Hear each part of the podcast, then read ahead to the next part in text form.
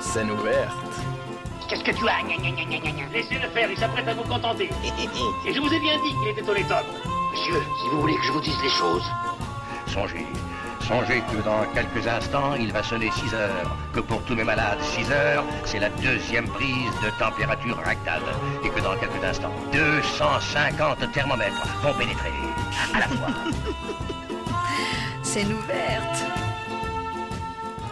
Et bonsoir à toutes et à tous, bienvenue à nouveau sur Radio Campus Paris pour une nouvelle émission de Scène ouverte. Je suis ravi de vous retrouver pour une heure de rencontres et de discussions. Il y a deux semaines, nous nous intéressions au célèbre dramaturge britannique William Shakespeare. Cette semaine, c'est un autre pilier de la dramaturgie française qui va nous intéresser. 1622, 2022, 400 ans, rien que ça. Cette année, nous fêtons les 400 ans de la naissance de Jean-Baptiste Pauquelin, dit Molière. Un tel anniversaire, eh bien, ça méritait une émission qui lui est consacrée. Je vous rappelle que cette émission euh, et toutes les autres sont disponibles en podcast sur Spotify, Apple Podcast et sur le site de radiocampusparis.org, rubrique scène ouverte. Tout de suite, Molière, 400 ans et toutes ses dents.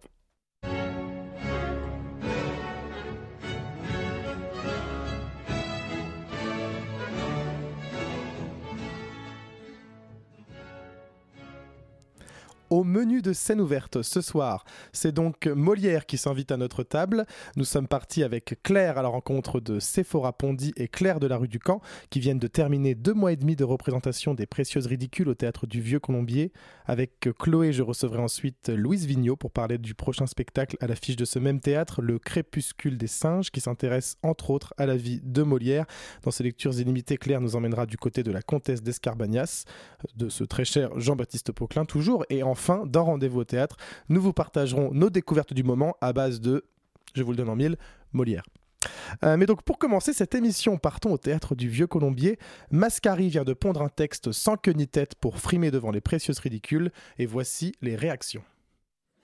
C'est le fin des choses, c'est le grand fin, le fin du fin, c'est la finesse dans ce qu'elle a de plus fin. C'est comme si on criait bien fort. Oh oh oh, oh oh oh, oh oh oh. On a envie de mourir. Est-ce que vous comprenez maintenant pourquoi cet homme crie et court après le voleur? Oui, c'est pour. Pour le faire arrêter C'est pour le faire arrêter. C'est comme si c'était une personne essoufflée. Oh voleur, oh voleur, oh. C'est merveilleux, je vous assure, je suis euh, enthousiasmée de l'air et des paroles. En plus, il y a de la chromatique. Ah oui, il y a de la chromatique Ah oui, la chromatique, oui. Je n'ai encore jamais rien entendu de cette force-là. On a envie de mourir. Quel bonheur de retrouver le duo musical et décalé que forment Stéphane Varupen et Sébastien Pouderoux. Après Les Serges, Gainsbourg.bar, en 2019 au Studio Théâtre, les artistes se retrouvent au Vieux Colombier pour mettre en scène Les Précieuses Ridicules. Cette comédie en un acte créée en 1659, toujours brûlante d'actualité, fait la satire des fausses précieuses, éblouies par les précieuses de la capitale, prêtes à vendre corps et âme pour accéder à un milieu social qui ne les reconnaît pas. Le public est installé dans un dispositif bifrontal, lieu où l'on regarde et peut se faire regarder. L'histoire se déroule chez les fameuses précieuses dans un appartement underground parisien qui réunit mobilier baroque, euh, installations insolites, tapis, piles de livres au sol, instruments de musique, un endroit hybride et à la mode, en d'autres mots, the place to be. La scénographie, les costumes et la distribution sont aux petits oignons. Une mise en scène électrique, musicale et hilarante. Quel bonheur de voir Molière monter ainsi. Merci Chloé pour cette entrée en matière. Tout de suite, et eh bien justement avec Claire, partons dans la loge de Sephora Pondy et de Claire de la rue du Camp, juste avant une représentation des Précieuses Ridicules. Sephora, Claire, bonjour. Bonjour. bon, bonsoir même, euh, merci de nous accueillir dans votre loge. Euh, juste avant euh, cette représentation. Euh, là, on est un peu en amont, puisque au moment où l'émission est diffusée, vous venez de faire votre dernière la veille. Donc, on, donc on vient faire un retour d'expérience de ces deux mois et demi, à peu près. Une quarantaine de dates. Ouais. déjà, j'ai envie de vous demander comment s'est passée la création de ce spectacle. Euh, jusqu'à cette première qui a eu lieu le 25 mars, euh, comment les choses se sont déroulées, euh, quand est-ce que ça a démarré Alors, il faut savoir déjà que Stéphane Varupen et Sébastien Poudreau avaient fait un travail assez dense avant qu'on commence les répètes, c'est-à-dire qu'il n'y a pas eu de... Ça n'a pas été work in progress, ils avaient déjà un imaginaire très fort sur ce qu'ils avaient envie de, de traverser avec nous. Et c'était beaucoup, beaucoup renseigné. Ils avaient. Tout était très précis dans la fiction qu'ils avaient envie de raconter. Donc on a, a, eu, assez peu de, tables en fait il fallait déjà avoir appris le texte, etc. Donc on s'est vite lancé dans la matière. Et puis euh, c'était euh, c'était assez exigeant, très précis, très vite, parce qu'il fallait qu'on puisse croire euh, en ces filles. on a cherché très vite à ce qu'elles soient pas des personnages grossiers ou grotesques. On voulait pas les prendre avec distance, donc il fallait avoir un imaginaire assez solide là-dessus. Et on a fait plus ou moins du, du travail de scène. On n'était pas toujours ensemble. Clairement, on a été souvent toutes les deux dans un premier temps. Après, euh, ça a été une création un peu, euh, euh, un peu cabossée par le fait que je me suis blessée à un moment, donc j'ai dû partir un certain temps. mais bon, on a vite rattrapé, rattrapé le retard. sinon, c'était assez joyeux aussi, assez gai. on a cherché beaucoup de choses, notamment il y a un moment du spectacle où Claire et moi euh, disons un texte et avant, avant d'en arriver à ce texte-là, on a tenté plein, plein, plein de trucs différents. C'était à la fois très dense, très exigeant et en même temps très joyeux. Claire, est-ce que... Ouais, bah voilà, on a, fait beaucoup d'improvisation. On a beaucoup cherché, on est allé assez loin. Donc euh, c'est pas toujours le cas euh, sur un spectacle, mais là, ouais, on a, on a beaucoup cherché. Et voilà. Dans cette, euh, dans cette mise en scène, ce qui m'a touché particulièrement, c'est que euh, chacun, chacune des précieuses est individualisée, elle est un être unique, alors que très souvent, euh, ces personnages sont hyper rapprochés, hyper ressemblants. Comment est-ce que vous avez fait justement pour travailler ces personnages, pour leur donner une unicité, tout en restant cousine, copine, complice? Bah alors c'est les garçons, quand je dis les garçons, c'est les metteurs en scène, c'est les garçons qui, qui sont arrivés tout de suite avec cette idée. Il faut qu'elle soit euh, différenciée. Comme je dis euh, très souvent, c'est un binôme euh, de sœurs jumelles, de cousines jumelles, donc là ça ne nous intéressait pas. Et, et c'est vrai que c'était important pour qu'on sente leur traversée intime. Que si, si personne peut être, peut être à ce point revivre les choses de la même manière, donc c'était important de voir qu'elles traversaient quelque chose qui leur était propre. Et les garçons nous ont donné euh, des clés euh, pour avoir notre axe. Euh, chaque, chacune, donc avec plusieurs éléments pour Magdelon et Catos, et on, est parti de ces, de ces caps-là pour, pour travailler. Par exemple, Catos a d'emblée un quant à soi un peu plus important que Magdelon. Elle peut avoir des petits doutes sur Mascari, donc qui, qui, se fait passer pour Marquis. Elle a, elle, elle, s'interroge un petit peu plus sur euh, ce qui est en train de se passer. Là où Magdelon est, est collé au plafond. Et c'était important. Voilà, on avait des, des, des, petites choses, mais qui, ont, qui nous ont tout de suite euh, donné des couleurs différentes. Et, euh, et en même temps, bah, la, la, les cousines, bah, ça, ça, arrive bah, en travaillant ensemble et en, en s'appréciant de plus en plus et en se connaissant de mieux en mieux. Est-ce qu'il y, a un travail aussi en dehors de la scène pour avoir cette euh, complicité? Parce que Sephora, euh, tu venais, enfin, tu es là depuis huit mois à la Comédie Française, donc vous avez, je suppose que vous n'avez pas joué ensemble avant. C'était votre première fois ensemble sur scène. Euh, donc il y a cette complicité aussi à trouver dans les répétitions, mais est-ce que ça se fait aussi en dehors un petit peu ou... Bah, les, les, répétitions prenaient quand même pas mal de, de temps. Euh, il se trouve que Claire, à ce moment-là, travaillait aussi sur un autre spectacle. Donc, c'est vrai que l'à côté était un petit peu limité. Mais euh, je pense qu'on avait à cœur l'une et l'autre euh, de vite trouver cette, cette complicité-là. Donc, on s'y est donné à cœur joie pendant, les, pendant les répétitions.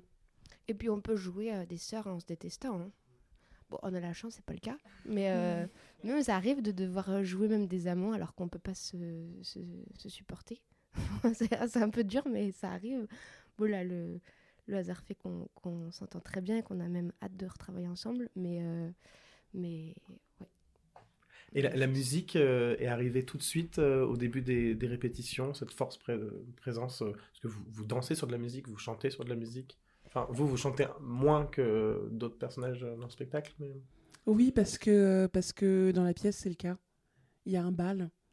Il y a un bal, donc euh, il a fallu quand même euh, inventer ça. Et puis je pense qu'il y avait sans doute un plaisir pour euh, Stéphane et Sébastien de, de faire de la musique, parce que c'est quand même un territoire qui leur est très familier. Et ils ont notamment fait un spectacle ensemble sur Bob Dylan, sur Gainsbourg. Bob Dylan, c'est avec Marie Raymond, mais sur Gainsbourg. Donc je pense que pour eux, il y avait quelque chose de plaisant aussi à, à revenir avec de la musique, mais c'était pas du tout juste euh, gratuit ou un plaisir d'acteur, puisque la musique a, a une force toute particulière pour le solo de Mascari notamment. Donc oui, très très vite, il a, il a été question de musique. Oui, même euh, pas forcément des musiques qu'on entend dans le spectacle, il y en avait d'autres. Et euh, comme les garçons ont fait aucun compromis, ils voulaient absolument que le spectacle soit, et soit à la hauteur de ce qu'ils pensaient.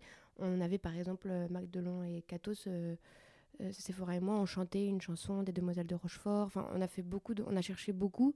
Et après, on s'est dit que c'était pas forcément, c'était peut-être en trop. euh, donc il y a eu d'autres essais euh, musicaux. Mais, euh, et la musique aussi, il l'avait composée avant. Et elle est arrivée assez tardivement. On a travaillé la chorégraphie avant même d'avoir la musique complètement finie. J'aurais aimé entendre cette chanson des Ouais. Demoiselles de Rochefort, mais on voit un petit bout d'affiche à un moment, donc euh, mon amour pour Jacques Demy a été quand même assez comblé. La pièce, elle se joue aussi euh, en bifrontal, c'est une disposition assez particulière, c'est-à-dire que vous avez du public euh, des deux côtés. Comment est-ce que ça a un impact sur votre jeu et, et votre présence au plateau? Bah, moi, c'est un dispositif que j'aime beaucoup, qu'on fait beaucoup au, au Théâtre du Vieux-Colombier, euh, et qui, dans ce cas-ci, est très justifié parce qu'on on est chez nous. Donc, c'est notre salon, donc y a, on est euh, beaucoup plus exposé quand on est en bifrontal. Parce qu'on n'a pas de zone de repli.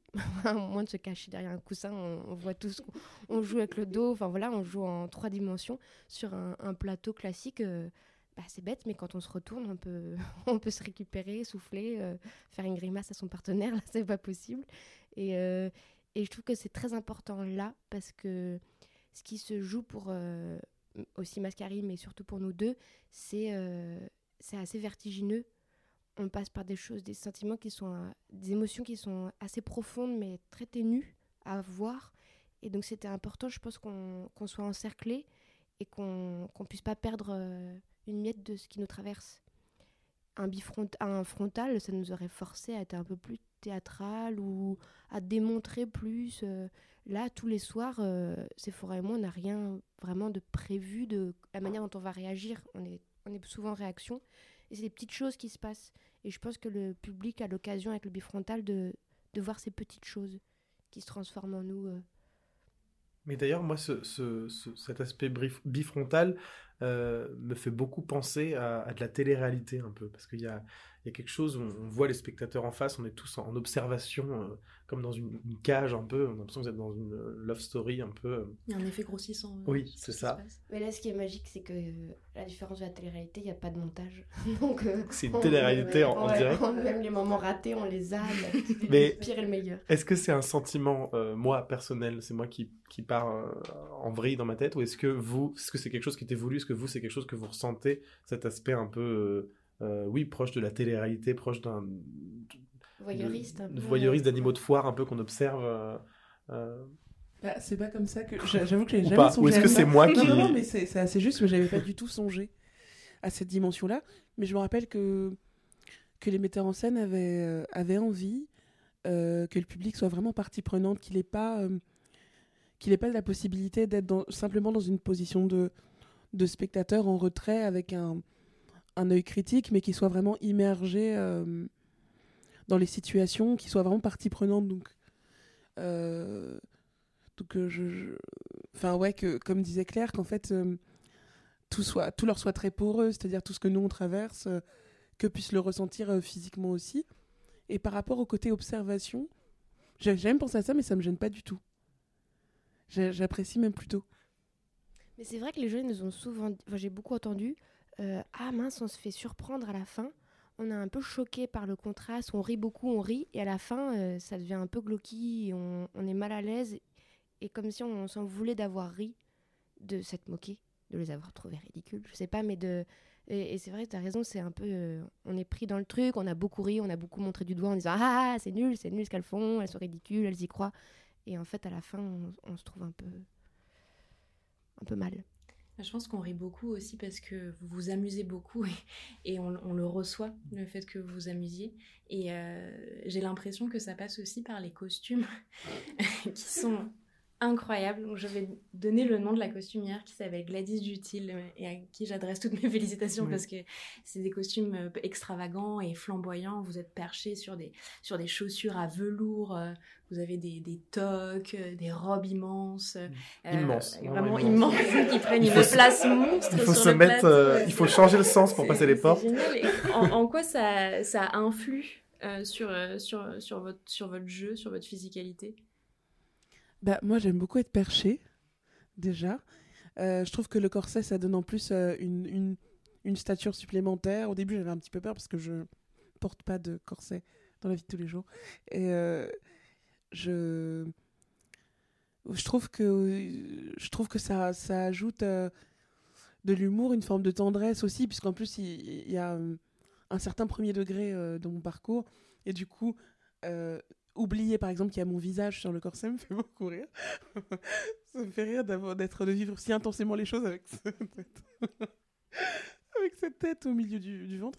Euh, je trouve que ça donne une. euh, Enfin, moi, c'est vraiment les talons qui me plaisent particulièrement. Puis euh, le, le bas de costume est assez ample. Enfin, en fait, le côté euh, est un peu serré au niveau de la poitrine, mais en bas et les talons, enfin, ça donne une, une légèreté, en même temps une force qui me plaît beaucoup. Moi aussi, je suis hyper contente d'avoir des talons. J'ai jamais de talons, je suis toujours à plat ou pieds nus. Là, j'étais hyper contente d'avoir des talons. Ouais, Comment tout ça, pieds nus J'étais trop contente d'avoir des talons. Et puis, c'est tellement euh, énorme qu'en fait, ça nous permet de ne pas jouer euh, quelque chose de plus ex- exubérant ou euh, ça joue pour nous, quoi. Et le code un peu euh, loufoque, euh, baroque. On n'a pas besoin de jouer baroque. c'est pratique. Et alors, qu'est-ce que ça fait de saluer avec deux ballons sur la tête? C'est quoi comme expérience? Ben, j'oublie en fait vraiment, j'oublie, j'oublie complètement euh, Et des ça. poissons dans le dos? Oui, c'est ça, j'oublie le sac à dos, j'oublie tout en fait, donc j'ai hum, assez peu de recul sur ce que ça peut produire de l'extérieur. Mais est-ce qu'il y a un effet interne de- de- d'avoir deux ballons sur la tête? Bah, j'ai, oui, c'est, c'est pas forcément super agréable, du coup je le retire assez vite. Mais, euh, mais ouais, j'oublie vraiment la dégaine que j'ai en fait sur ce spectacle. Tant mieux. Alors, il y a autre chose en rapport avec les costumes et les accessoires, c'est que Claire et moi avons eu euh, deux expériences On- différentes. On n'est pas venu le même soir avec On n'est pas Thibaut. venu le même Donc, soir. On a bien évidemment vu deux spectacles différents. Et moi, j'ai été euh, surpris d'apprendre que quand Claire est venue, euh, Jérémy Lopez a. Il a mis tous les paniers. Il a mis le livre dans le panier, la toque sur le porte-manteau, c'était incroyable. Or, moi, j'ai eu euh, ni le panier, ni la toque sur le porte-manteau. Enfin, les deux sont tombés à côte. Veux-tu être remboursé? Alors, non, mais du coup, je n'ai pas eu le droit au papa, papa, papa. Et donc, ma question, c'est euh, quel est le taux de réussite? Qui, euh, enfin, vous estimeriez que qui a eu combien de spectateurs, donc si on devait faire un taux de réussite par rapport au pourcentage, ont eu le droit au papa, papa, papa Quel Le point il est panier, fort, je dirais euh, 8%. Ah oui. Ah, j'ai eu un Et C'est ça, ferait beaucoup de remboursement si vraiment il 10%. fallait rembourser. Et le, et le, le bonnet sur le. Je dirais 8. Ah oui. J'ai eu un soir exceptionnel. Ah ouais, il y en a eu 3 des soirs comme ça. Ouais, oui, je suis à 100%. Je me souviens Ah, Claire, c'était hier soir. Euh, C'était incroyable, merci. Un gros lot. Voilà. et justement, euh, Jérémy Lopez, euh, moi, j'ai eu un coup de cœur pour vous deux et un coup de cœur pour euh, Jérémy Lopez, où je me dis, mais j'ai l'impression qu'il improvise énormément, ou du moins j'ai cru comprendre que la pièce avait aussi évolué avec ses improvisations aussi. Comment. Qu'est-ce que ça fait de jouer avec quelqu'un qui, qui improvise comme ça? Comment se passe l'expérience avec Jérémy Lopez? Voilà, ça va être ça ma question. En réalité, il n'y a pas d'impro, sinon le moment chanté. Et le moment euh, avec Sephora euh, où on dit le texte des précieuses. Mais euh, sinon, c'est que- ce moment qui est improvisé. Tout est assez écrit en fait. Bah, je trouve ça très, très, très jubilatoire parce que c'est vraiment un, un joueur, quoi. Vraiment. C'est... Il, est, il est très malicieux. il a- Enfin, la plupart du temps, la plupart des soirs, je, je- trouve qu'il vient sur scène avec une envie de, de se surprendre, de nous surprendre. euh. Il, est, ouais, il a vraiment un côté très, très ludique, très joueur. Et c'est hyper euh, grisant euh, pour moi, qui aime beaucoup, qui aime beaucoup les petites surprises, la nouveauté, le, rythme. Il a, il a un rythme et une, une, une, une extravagance qui me plaît beaucoup.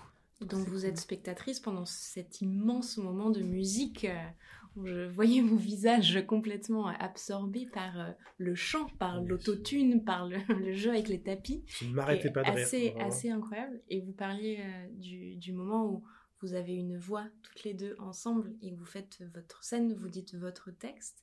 Et c'est un moment euh, dont je ne me souvenais pas dans Les Précieuses. J'ai cru comprendre que vous l'aviez écrit euh, ensemble. Et ce dont je me souvenais pas non plus, c'était qu'il y avait une ligne un peu féministe dans, dans leurs paroles et dans leur prise de position. Parce que ces, ces, ces deux femmes, elles, elles, elles vont ensemble euh, mettre à mal euh, une double tyrannie, la tyrannie du père, qui est d'ailleurs complètement absent dans la pièce, on n'entend que sa voix, et la tyrannie du mari, parce qu'elle refuse ce mariage qu'on veut leur imposer à toute force. Euh, en quoi, pour vous, ces personnages sont, sont féministes? Euh, alors, nous n'avons pas écrit le texte. J'ai mal compris. Non, non, mais je, comprends que c'est parce que c'est comme c'est pas euh, quelque chose qui a, qui a été euh, expliqué. C'est un texte qui est de l'abbé de Pur et c'est un texte qui, euh, qui appartient vraiment à cette époque et qui a un- plus ou moins un traité féministe. Euh, au début, il n'était pas question de faire ce texte-là. On a beaucoup cherché pour le moment du théâtre et justement, j'en parlais avec Claire récemment parce qu'on avait vraiment des propositions qui étaient vraiment très hautes en couleur et que j'avoue j'aimais beaucoup. Et il a même été question à un moment peut-être de ne pas fixer ce moment et de, et de, de faire euh, les choses au présent par rapport à ce moment de, de théâtre. Et par rapport à la dimension féministe, c'est vrai qu'on l'a assez peu évoqué. Euh, mais il est, à mes yeux, il est évident que de, chercher euh, à s'approprier sa propre destinée, c'est déjà un but euh, féministe en soi.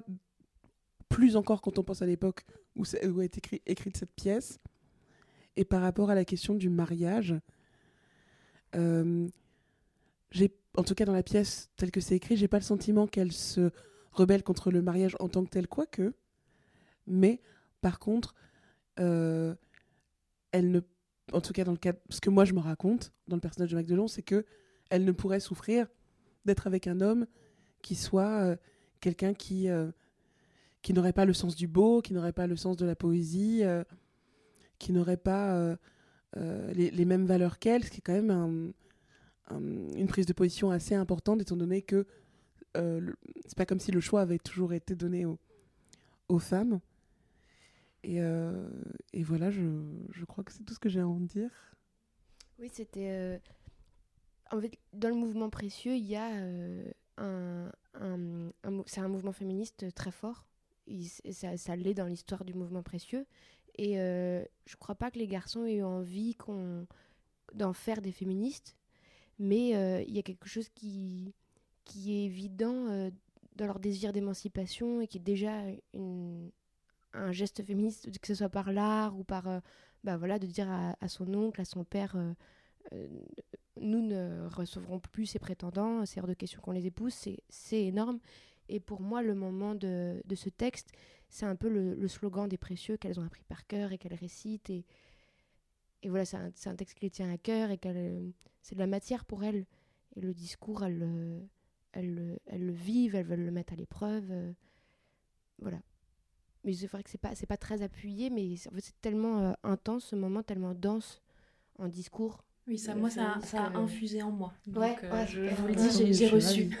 Je suis contente alors. Parce qu'il est très fort quand même, c'est énorme quand même. Et puis il y a, il y a ce- il y a ce- il y a ce mouvement euh, déjà physique, vous, vous, vous marchez sur lui, sur, euh, sur le marquis, et puis cette prise de, de, de parole euh, à- chorale à l'unisson, euh, avec cette répétition et ce crescendo. Moi j'étais, euh, j'ai applaudi.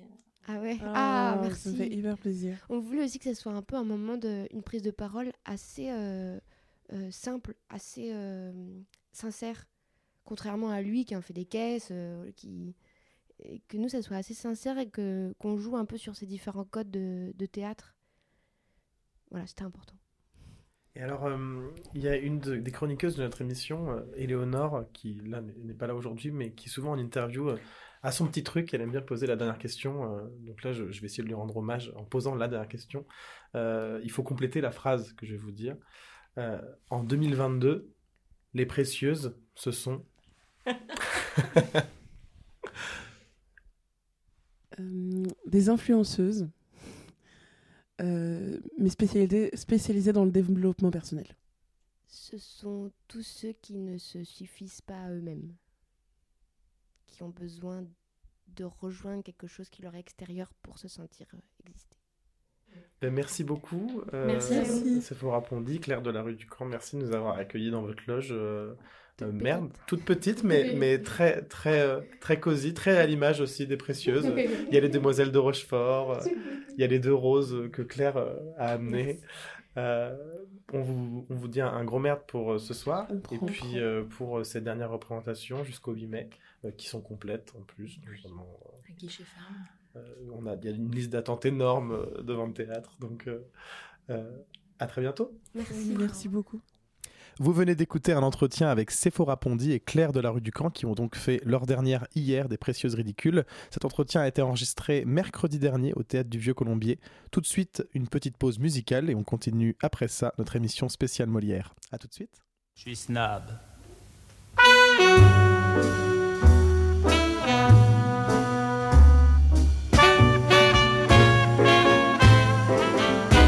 Je suis snob. Je suis snob. C'est vraiment le seul défaut que je gobe. Ça demande des mois de turbin, c'est une vie de galérien. Mais quand je sors avec Hildegarde, c'est toujours moi qu'on regarde. Je suis snob, foutrement snob. Tous mes amis le sont, on est snob et c'est bon. Chemise d'organdi, chaussures de zébu, cravate d'Italie et méchant complet vermoulu. Un rubis au doigt, de pied, moi celui-là, les ongles tout noirs et un très joli petit mouchoir. Je vais au cinéma, voir des films suédois et j'entre au bistrot pour boire du whisky à gogo. J'ai pas mal au foie, personne fait plus ça. J'ai un ulcère, c'est moins banal et plus cher. Je suis snob Je m'appelle Patrick, mais on dit Bob. Je fais du cheval tous les matins, car j'adore l'odeur du crottin. Je ne fréquente que des baronnes, au nom comme des trombones. Je suis snob, excessivement snob. Et quand je parle d'amour, c'est tout nu dans la cour.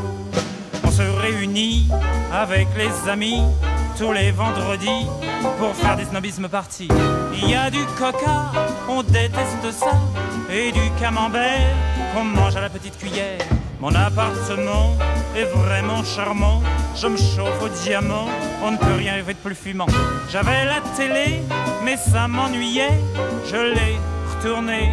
De l'autre côté c'est passionnant, je suis snob. Ah ah, je suis ravagé par ce microbe.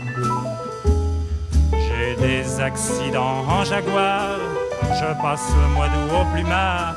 C'est dans les petits détails comme ça que l'on est snob ou pas. Je suis snob, encore plus snob que tout à l'heure. Et quand je serai mort, veux un suaire de chez Dior.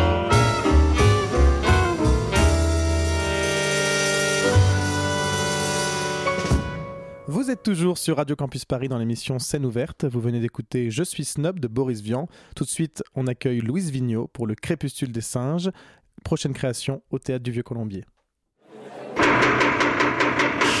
En scène Scène ouverte. Yes, sir Louise, bonsoir, bienvenue. Bonsoir. Euh, J'ai découvert en 2018 euh, votre précédente création avec la Comédie Française. Euh, C'était La Phèdre de Sénèque au Studio Théâtre. Je dois dire que j'avais été bluffé par, par la force de ce texte déjà que je ne connaissais pas. par la force de l'interprétation, par la, la simplicité en fait du texte qui m'était parvenu directement et qui m'avait vraiment saisi directement aux tripes. Euh, c'était une mise en scène qui m'avait particulièrement touché. Et c'était donc votre première euh, rencontre avec la comédie française. Le, le Crépuscule des singes est donc votre deuxième euh, collaboration euh, avec cette grande famille. Est-ce une commande et qu'est-ce que cela signifie pour vous de créer un spectacle en l'honneur de Molière dans sa propre maison, pour reprendre les mots d'Éric Ruff? Est-ce un défi et cela n'est-il pas trop stressant? Un défi, oui, ça c'est ça c'est certain. Euh, c'est venu en fait parce que donc il y avait eu cette première collaboration avec la troupe euh, à, la, demande d'Éric Ruff avec Phèdre. Euh, c'est la traduction qui est extraordinaire. Mm. C'est Florence, euh, Florence Dupont. Dupont, ouais. ouais, c'est ça. La traduction est vraiment très C'est très ça belle. qui rend le texte incroyable Mm. aussi. La Et- mise en scène. Mais, Également. euh, et euh, donc voilà, on avait, on s'était dit avec Eric que ça, ça pouvait être agréable de retravailler ensemble, puisque ça s'était bien passé. Euh, et puis le voilà est venu ce 400e anniversaire, cet anniversaire incroyable, et il m'a proposé d'y participer. Alors euh, oui, c'est passionnant parce que c'est Molière, parce que euh, parce que c'est quand même cet écrivain incroyable qu'on n'arrête pas de découvrir en fait. Et euh, parmi ses pièces, et je sais qu'on en va en parler d'une ce soir que je ne connaissais pas, et en fait c'est extraordinaire ce, cette euh, abondance de théâtre. Et en même temps, voilà, il y, a- il y a toujours des contraintes à une commande, à une demande, je dirais, parce que c'était pas une commande, c'était une demande. Euh, des contraintes qui sont euh, les autres pièces qui sont montées, le répertoire, euh, la, la place que ça a dans, dans justement cet anniversaire à la Comédie Française, et, et co- et comment s'en emparer. Donc évidemment, j'ai relu les pièces, et je crois que plus je lisais les pièces, plus je me disais l'éc- l'écrivain, l'auteur qui est derrière est, est incroyable. Ce qu'il a à dire sur le monde, ce qu'il raconte, euh, la place qu'il donne aussi à, à la fiction, à l'autobiographie, comment il s'en déjoue, comment, comment euh, tout, est critique, tout est et en même temps terriblement humain dans, les dans, dans ce qu'il représente. Donc c'était ça qui m'intéressait. Et puis quand j'ai commencé à en parler à Eric, il m'a dit bah écoute. euh, Évidemment, un anniversaire, ça permet aussi de faire des pas de côté et de parler de la figure, de parler d'autre chose que simplement les textes.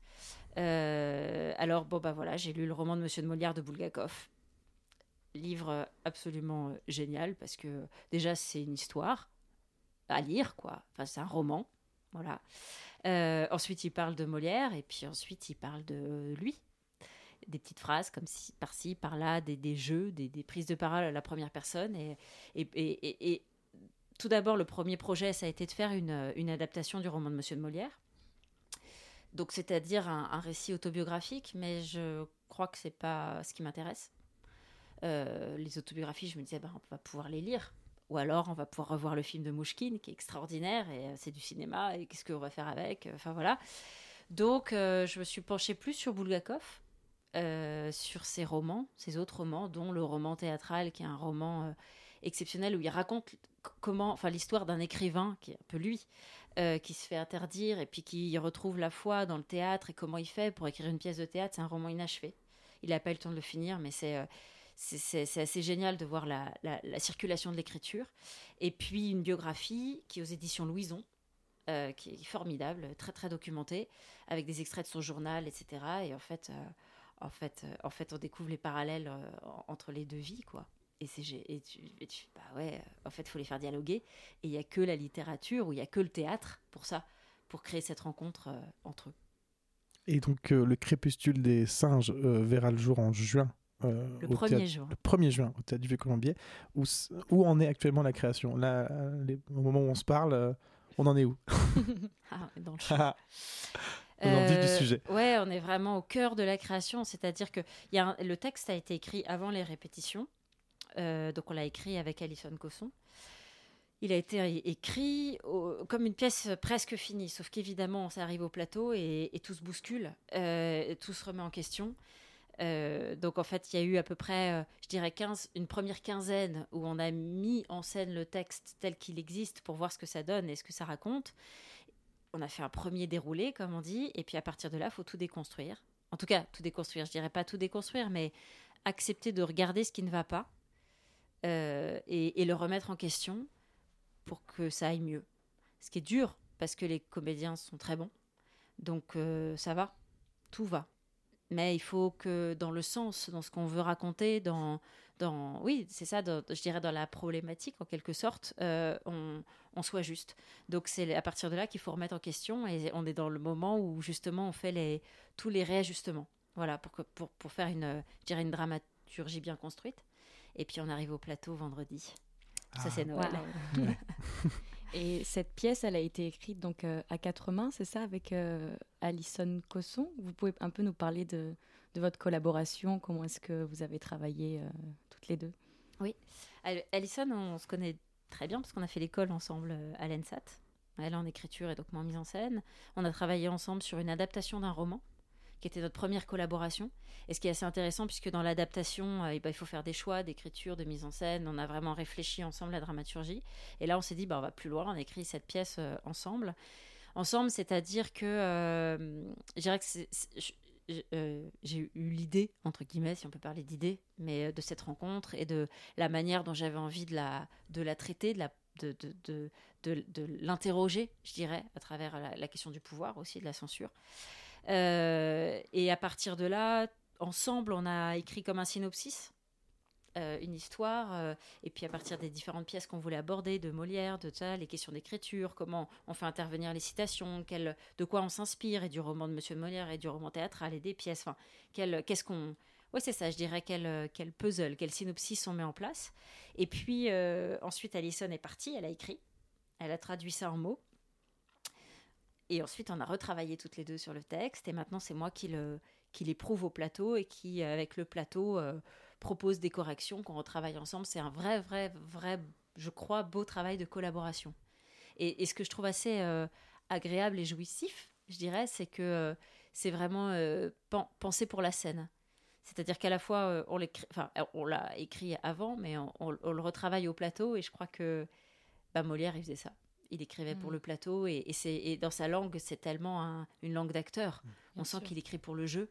euh, que je trouve que c'est peut-être le plus bel hommage qu'on puisse lui rendre de, de travailler avec le plateau et avec les acteurs qu'on a en face. Quoi. Et justement, les acteurs qu'on a en face, quand on travaille à la Comédie Française, comment on les choisit? Est-ce que c'est des auditions euh, comme on peut tout voir dans le théâtre euh, en dehors de la Comédie Française? Est-ce que c'est directement des propositions ciblées sur des comédiens et ils, ils- ils prennent ou ils prennent pas? Comment ça se passe? Ça dépend. dans le, comme, enfin, c'est surtout comment on choisit des comédiens dans un vivier aussi impressionnant que celui de la Comédie Française. Il y a plein, plusieurs choses qui rentrent en jeu. Euh, Il y, a, y y certains metteurs en scène qui font des auditions pour rencontrer les comédiens. Après, moi, j'avoue que je suis une spectatrice. euh, Enfin, voilà, je les connais sur scène. Donc, euh, donc j'ai un peu une idée de la troupe euh, d'un point de vue du jeu. Euh, donc voilà, j'avais quand même cette idée-là. Après, euh, il y a des désirs profonds, il y a des rencontres, il y a des disponibilités. Euh, voilà, parce que par exemple, quand on joue au Vieux Colombier, euh, les comédiens ne peuvent pas jouer à Richelieu en même temps. Donc ça veut dire qu'ils doivent être que dans le crépuscule des singes. Ils peuvent pas jouer en alternance dans d'autres pièces. Donc ça veut dire qu'ils ne peuvent pas avoir été pris dans d'autres distributions, etc. Ou alors ils vont être remplacés. Donc c'est des vraies discussions, il y a un peu de tout ça.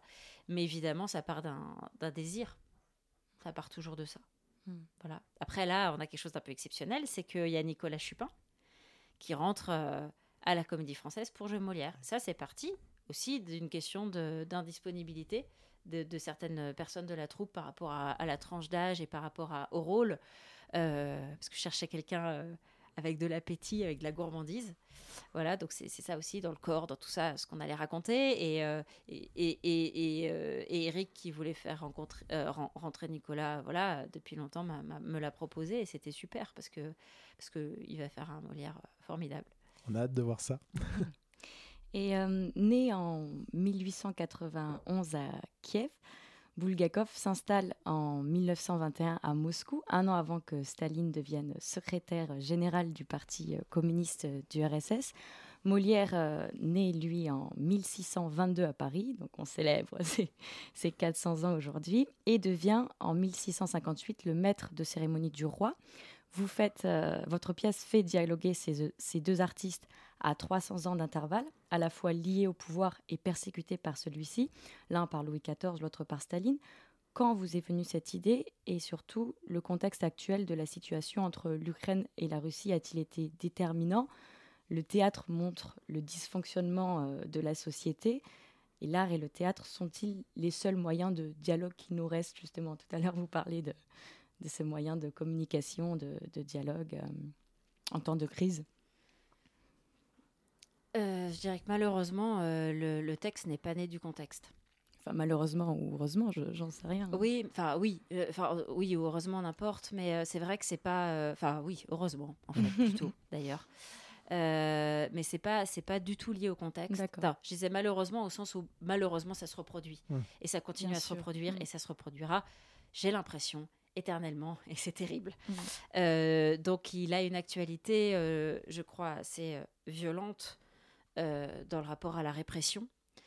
Quand on l'écrivait, il y a eu des questions de répression en Turquie très très fortes. Mm. Euh, il- Enfin voilà, je crois qu'en fait c'est une question fondamentale, fondamentale parce que le, le- les, les- les personnes qui exercent le pouvoir ont besoin des artistes pour raconter le monde et pour raconter leur monde. Euh, les artistes ont besoin du pouvoir pour exister, puisqu'on a besoin d'argent Bien sûr. pour vivre et pour faire. Euh, et en même temps, on n'est pas toujours d'accord. Et, et- et c'est cette, cette espèce de, de- de relation euh, terrifiante, paradoxale, euh, presque passionnelle, euh, que qu'on a eu envie de, de travailler et de traverser. Après, c'est vrai que euh, je dirais presque aussi aujourd'hui, avec les contextes même d'élec- d'élection qu'on a, euh, et le, contexte d'extrême droite extrêmement forte en France, je dirais que c'est presque aussi plus ça qui me, qui me fait peur et qui me travaille et, qui nous importe de continuer à, raconter ça sur scène aujourd'hui. Et cette relation-là et, l'importance, en fait, de la, de la liberté de création, parce que si liberté de création il y a, c'est qu'il y a liberté de penser, c'est qu'il y a circulation de la pensée, c'est qu'il y a remise en question, et, euh, et c'est fondamental. Bien sûr. Mais c'est vrai que quand il y a des liens entre la création et le système politique euh, à proprement parler, il joue principalement en défaveur de l'art dans le sens où euh, ça va toujours être quel bénéfice finalement il va pouvoir en tirer. Tandis que les choses qui ont de l'intérêt pour les artistes, ils se situent au niveau bien sûr de la poésie et de l'amour et de quelque chose qui va pas pouvoir être récupérable par le système parce que ça va pas être quelque chose qu'on va pouvoir mettre dans des conteneurs. C'est des choses qui sont de l'ordre de, de l'intime, de, de l'innommable. et, euh, Ouais, mais c'est là qu'ils sont absolument passionnants tous les deux. Enfin, je crois. En tout cas, moi, c'est par là qui me fascine. C'est que euh, il y, a un- il y a pas de compromis. Ou alors, quand il y a du compromis, il est assez intelligent pour réussir quand même à faire passer des idées. Bon, après, euh, et Molière et Bulgakov n'ont pas eu la même relation au pouvoir. hein. Oui, bien sûr. Euh, Bulgakov, on, on l'a vraiment fait taire beaucoup plus, quand même, euh, que Molière, qui, a, qui est devenu quand même le, le, le, le- le- le- enfin, le- le responsable du théâtre à la cour, quoi. Donc, euh, c'est pas tout à fait la, la- la même place, mais je dirais qu'il y a, il y a quand même un rapport de compromis et de jusqu'où peut aller le compromis et qu'est-ce que ça veut dire faire un compromis. Et, euh, et cette question-là, j'ai aucune réponse. Hmm. Plus je les travaille, plus ça pose question, plus c'est compliqué. Mais, euh, mais je crois que c'est c'est- c'est cette question-là. Qu'est-ce que ça veut dire Faire un compromis? Mm. Le corps, l'esprit des artistes sont donc indéniablement impactés par euh, tous les changements que subit la société. L'artiste engage sa vie, son corps et parfois même son psychisme. Ils ne sont pas en dehors de la société, ils en sont un des éléments et souvent son reflet. Pardon. Molière comme euh, Bulgakov ont fortement été censurés, comme, euh, comme vous dites, et se sont quand même battus coûte que coûte pour faire exister leur œuvre, pour défendre leur, leur art. Et quelle place notre société euh, accorde-t-elle aux singes? À quoi bon les poètes euh, en temps de détresse, pour reprendre les beaux vers euh, d'Olderlin? Alors ça, je dirais que le spectacle va poser la question. Hmm. Je crois que c'est, euh, je, je crois que ce, enfin, j'ai l'impression que le théâtre est là pour poser des questions. Qu'on va sur des plateaux pour, pas pour faire le son, mais pour interroger. Et, et je crois pas avoir la réponse. Euh, parce que c'est justement un, paradoxe énorme entre euh, le besoin, l'utilité ou, euh, le dénigrement absolu. Euh, c'est cette espèce de truc un peu bizarre, un mélange. J'en sais rien. Donc c'est un peu ça. Après, c'est vrai que moi, je m'intéresse là à deux figures qui sont celles de Molière et Bulgakov. Et comme vous le dites très justement, il y a, une question physique. Je crois que les deux sont morts d'épuisement. Hmm. Donc il y a aussi ça. Qu'est-ce que, comment on, comment on lessive Bien sûr. Voilà. Et, euh, après, euh, ouais, je vais poser la question. Et ces questions, euh, eh bien, on va pouvoir euh, trouver les réponses à partir du 1er juin. Euh, Ou vous en posez d'autres. ou s'en poser d'autres. En tout cas, on va pouvoir découvrir euh, cette euh, pièce qui est très alléchante euh, sur le papier. euh, on a vraiment envie de la découvrir. On a C'est- bien hâte. Donc c'est à partir du 1er juin au Théâtre du Vieux-Colombier. C'est juste... Au 10 juillet. Jusqu'au 10 ju- Ah oui, jusqu'au 10 Ouais, juillet. ouais, Donc ouais. euh, vous avez le temps. Je ne sais pas en termes de réservation de place. euh, Peut-être qu'il faut se dépêcher. Euh, Il y a encore toujours des se places. dépêcher. Il faut se dépêcher, mais, euh, mais il reste des places. Courant donc, au théâtre. Vous avez le temps d'y- vous avez le temps d'y courir. Merci beaucoup, Louise, d'avoir accepté notre invitation. Merci à vous. Tout de suite, je laisse la parole à Claire, puisque c'est l'heure des lectures illimitées. Je cherche à dire euh, ce que je ne peux pas dire dans la vie, que je ne peux dire que seul. C'est mes livres qui, qui me fait sortir de, de tôle. The young actors today are so ghastly, uninteresting, boring, tedious. J'ai besoin d'abord d'être hors de chez moi et puis d'avoir un bruit extérieur qui est apaisant, qui est agréable. They know nothing about their culture, they know nothing about the great legends of the past. Et surtout que c'est un café. On joue au tiercé. Évidemment, j'ai j'ai envie de casser l'ordre. Je n'ai jamais su lire le théâtre. Personne ne sait lire le théâtre. Nous ne sommes pas metteurs en scène, nous ne sommes pas comédiens. Alors moi, vous, nous qui ne lisons sans visée ni vision de rien, qui lisons pour le simple plaisir de lire, comment recevoir un texte théâtral? Où est le plaisir dans la lecture d'une pièce? Aujourd'hui, nous allons tout à la fois donner une réponse et donner envie, en vous invitant à une visite guidée d'œuvres rares, méconnues, peu vues, peu lues. Bienvenue dans les lectures illimitées, bienvenue dans La Comtesse d'Escarbagnas de Molière. La tragicomédie se terminera dans un divertissement. La pathétique et provinciale comtesse s'élèvera vers le bonheur. La comédie française y trouvera ce qui est sa raison d'être, jouer des textes tricentenaires en les renouvelant inlassablement. La comtesse d'Escabagas. La comtesse d'Escarbagnas. C'est compliqué à prononcer, même pour Philippe Lefay, qui présentait alors au JT de 13h d'Antenne 2 les mises en scène simultanées de La Comtesse et de Georges Dandin à la Comédie Française en 1992 par Jacques Lassalle. D'autant plus compliqué à prononcer que cette pièce est assez peu donnée depuis son entrée au répertoire en 1672. Elle a été jouée seulement 653 fois au français. À titre de comparaison, le Misanthrope y a été joué 2734 fois. La Comtesse d'Escarbagnas est une comédie en un acte et en prose, autrement dit un impromptu de circonstances écrit par Molière à la commande du roi Louis XIV. La Comtesse d'Escarbagnas, je vais le dire souvent parce que j'aime ses sonorités, met en scène la comtesse d'Escarbagnas, donc une riche veuve d'Angoulême de retour d'un séjour à Paris. Amoureuse de la capitale et des bonnes manières qui y règnent, la comtesse tente d'imposer la mode parisienne en sa maison. Vous imaginez bien que rien ne va fonctionner et tout sera sujet à plaisanterie. La comtesse sera ridicule, les amants moqueurs, les amoureux moqués, les serviteurs rabroués et déconfits. Mais tout se finira bien et bien sûr en musique, par une comédie chantée, avec l'aide non pas du traditionnel Lully, mais de Marc-Antoine Charpentier, compositeur.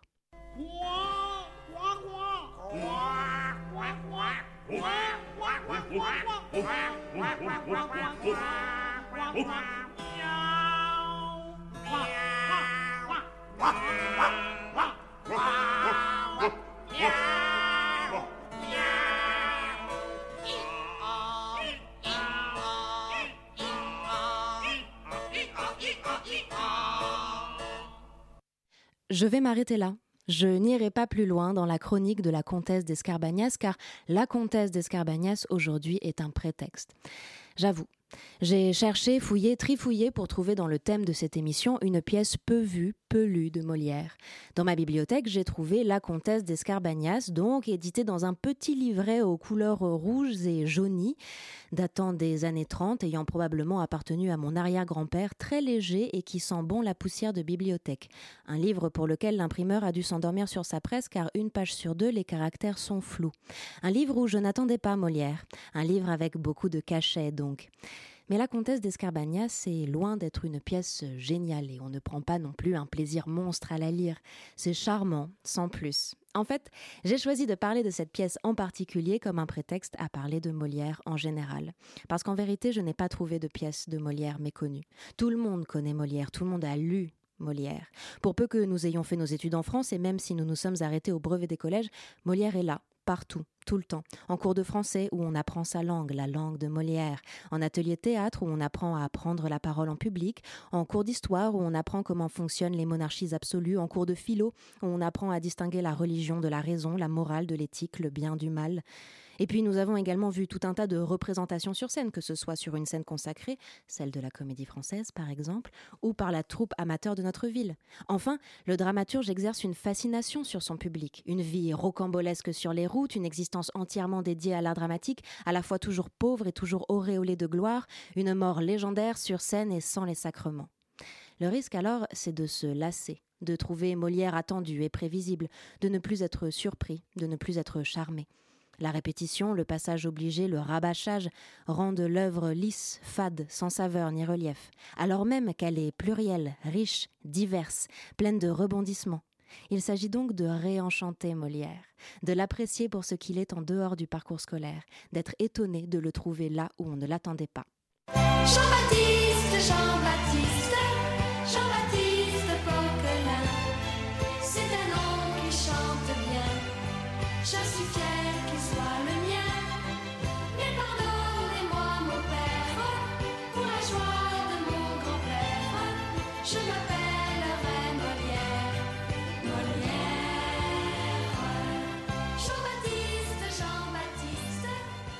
Marc-Antoine Charpentier, vous aurez reconnu Chantal Goya.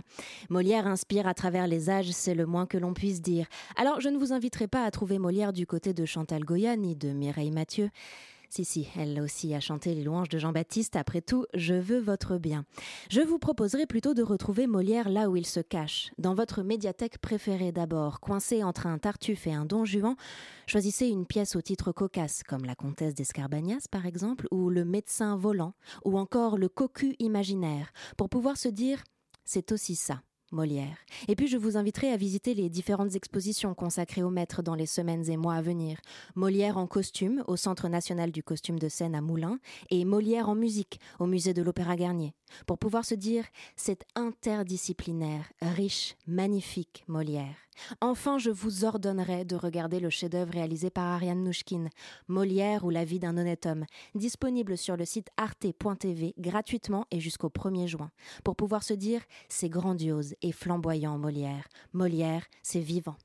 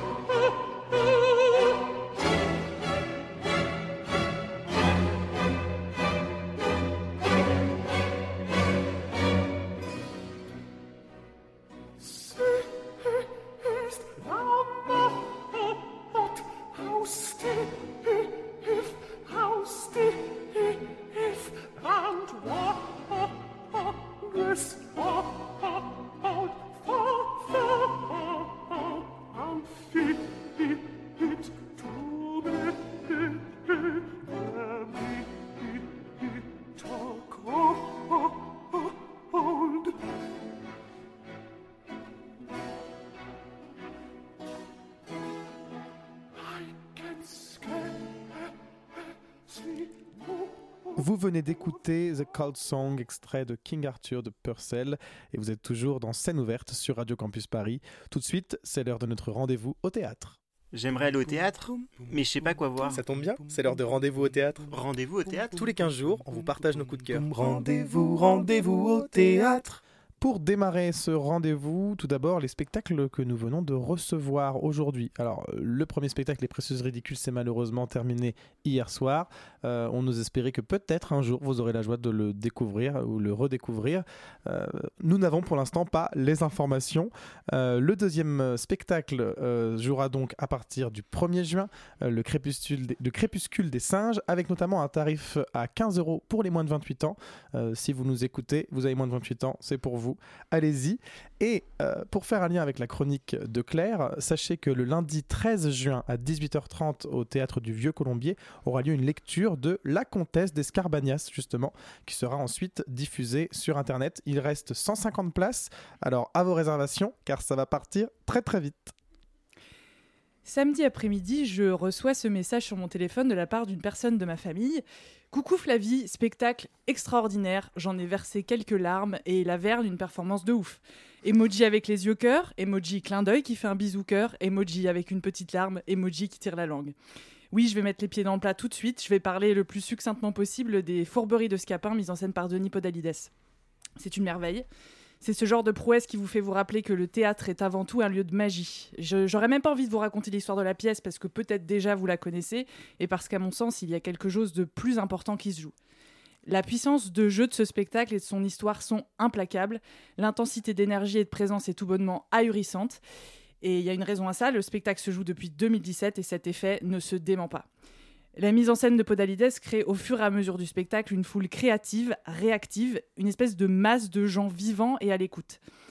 Je pourrais faire une chronique sur le jeu de Benjamin Laverne entière euh, et le grand chef d'orchestre de la représentation qu'il a été le soir où j'y étais. Je dirais juste qu'il est étourdissant. Il transmet au public une énergie électrique proche de la frénésie d'un concert au Stade de France et offre ce que je trouve être une immense qualité d'acteur ou d'actrice, un appétit d'humour. C'est comme s'il proposait un grand banquet pour picorer, savourer chaque phrase, chaque action comme euh, un possible trampoline de rire et de joie. En sortant, j'étais intenable d'enthousiasme dans les couloirs molletonnés de la salle Richelieu. Euh, le spectacle, le public, le moment m'avaient transmis quelque chose d'inouï, d'évident et de virtuose que je porte encore en moi aujourd'hui. C'est la puissance du théâtre, sa générosité de cœur et son pouvoir de transmission. En fait, j'avais conseillé spectacle à mon oncle qui est en train de découvrir lui-même avec une passion incroyable son amour du théâtre. Rappelez-vous le message que j'ai lu au tout début. Et comme ça émeut les passionnés, mais aussi euh, les gens qui les découvrent, alors je conseille ce spectacle à ceux, celles, ceux qui veulent être pris euh, dans une tempête d'amour et de jeu et se faire embarquer. Et courez-y parce que c'est jusqu'au 10 juillet. Merci beaucoup Flavie euh, pour ce spectacle, donc Les Faubourgs de Scapin, qui se joue actuellement en salle Richelieu. Je crois que ça y est, il est bientôt l'heure, on approche de 21h. Il est l'heure donc de rendre l'antenne après une heure consacrée à cette figure sacrée du théâtre français et de vous donner rendez-vous dans deux semaines sur Radio Campus Paris. Euh, pour ma part, euh, je serai absent des ondes ce prochain mois et laisse donc la place à Adèle et Flavie pour les deux prochaines présentations. Euh, je vous rappelle que vous pouvez retrouver cette émission et toutes les autres en podcast sur Apple Podcast, Spotify, notre site internet radiocampusparis.org, rubrique scène ouverte. Je remercie nos invités du jour, Sephora Pondy, Claire de la rue du Camp, Louise Vigneault, Marine Fay qui a permis l'organisation de ces rencontres, mes partenaires d'émission, Chloé Rey, Flavie Bito, Claire Sommande, la talentueuse Marine Rouvray à la réalisation, Éléonore Duzabo qui était aujourd'hui spectatrice et qui est venue quand même, et vous, très chers auditeurs. Scène ouverte. Qu'est-ce que tu as Gna, gna, gna, gna, gna, gna. Laissez-le faire, il s'apprête à vous contenter. Et je vous ai bien dit qu'il était au top. Monsieur, si vous voulez que je vous dise les choses, songez. Songez que dans quelques instants, il va sonner 6 heures. Que pour tous mes malades, 6 heures, c'est la deuxième prise de température rectale. Et que dans quelques instants, 250 thermomètres vont pénétrer à la fois. Scène ouverte.